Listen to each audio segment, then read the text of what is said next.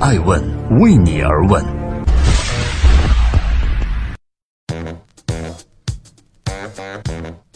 Hello，大家好，今天二零一七年的二月十六日，欢迎各位聆听守候爱问每日人物，每天八卦风口浪尖的商业人物，讲述创新和创富，我是爱成。今天要爱问每日人物的这位角色，曾经是一位港姐，而如今把自己活成了豪门。但是今天我们要说的是，这位曾经的港姐豪门，如今要靠轮椅代步。她是谁呢？她叫邝美云。曾经获得过香港小姐的亚军，她还是著名歌曲《容易受伤的女人》的原唱。后来这首歌曾经被王菲翻唱，而她本人早在1993年就登上过央视春晚的舞台。近些年，邝美云逐渐淡出了娱乐圈。不过就在昨天，她再次回归新闻中，这一次是因为他的膝盖出了问题。邝美云在自己的社交媒体上坦白说：“我的膝盖出了问题，医生说我需要暂停运动和走楼梯了，所以为了安全一点，我使用这台楼梯轮椅。但我依旧觉得很幸运，因为除了膝盖，身体情况良好。接下来的日子，我还有很多事情要处理，也希望休息一下，快点好起来。”伴随着这段文字，他配上了一张自己在轮椅上的照片。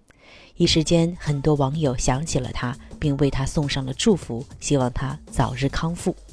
邝美云离开娱乐圈已经很多年，那这些年她都干嘛去了呢？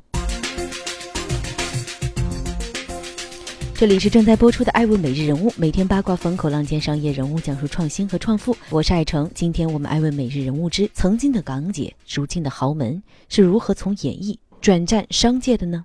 原来离开娱乐圈后，他转战到商界。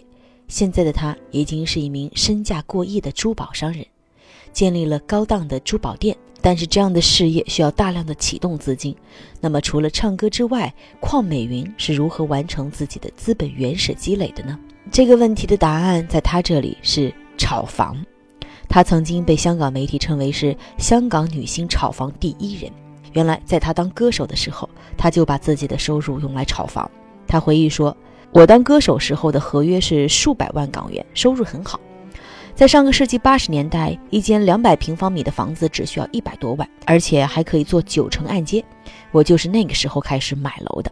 第一间房子呢是用五十多万元买的，跑马地的山盛大厦，首期只要几万元。一时间，他靠这样的积累，手中最高纪录有十套房，每月的月供达到了七位数。”为了付房款，他甚至要靠去美国和加拿大进行走穴演出来支付这笔费用。但是他的运气也是极好的，在亚洲金融危机之前的一九九六年，他果断抛售自己手中房产，正好躲过了金融危机。而靠着自己炒房得到的资本原始积累，他决定致富之后，应该是时候去做自己喜欢的事情了。于是他选择去美国学习珠宝鉴定。在二零零零年学成归来后，他开了属于自己的珠宝店。他的珠宝店位于香港的繁华地带。现在，他把自己的大部分的精力都投入到珠宝店的生意当中。邝美云曾经这样介绍自己说：“我认为一个歌手、艺人，并非单单是懂得如何唱歌、演戏，他也可以转行做其他的工作或者生意。每个人都可以好好用上天给予我们的才能。除了唱歌之外，我年轻时已经学懂了投资增值。”所以上天十分眷顾我。这里是爱问每日人物，每天晚上九点半与您不见不散，记录时代人物，讲述创新，传播创富。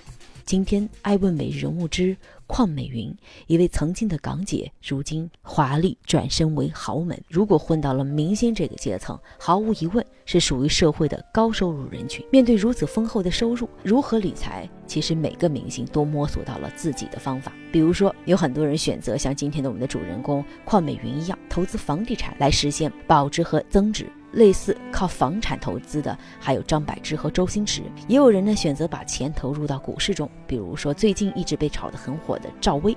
最新的消息就是他担任了大股东的龙威传媒，收购上市公司万家文化三千两百万股，交易的价格是五点二九二八亿元人民币。当然，还有很多明星选择杀入创投圈，比如说现在已经可以被称之为是老江湖的胡海泉和任泉，还有最近创投圈杀入了一位当红小鲜肉。鹿晗。也欢迎各位在爱问的官方微信公众账号上回顾我们曾经的一篇点评文章《鹿晗杀入创投圈》。同时，还有很多的明星选择的不只是一种理财方式，既投房产，又开餐厅，还投资企业创业，以此来通过分散投资来分散风险。